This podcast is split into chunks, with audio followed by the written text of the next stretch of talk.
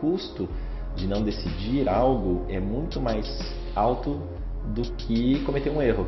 Então, mesmo que a decisão que você tome, ou que esse aluno vai tomar, ou que eu tome, é, não seja mais acertada, é, existe um custo muito maior que é o custo de ficar parado, que é o custo de você ficar inerte.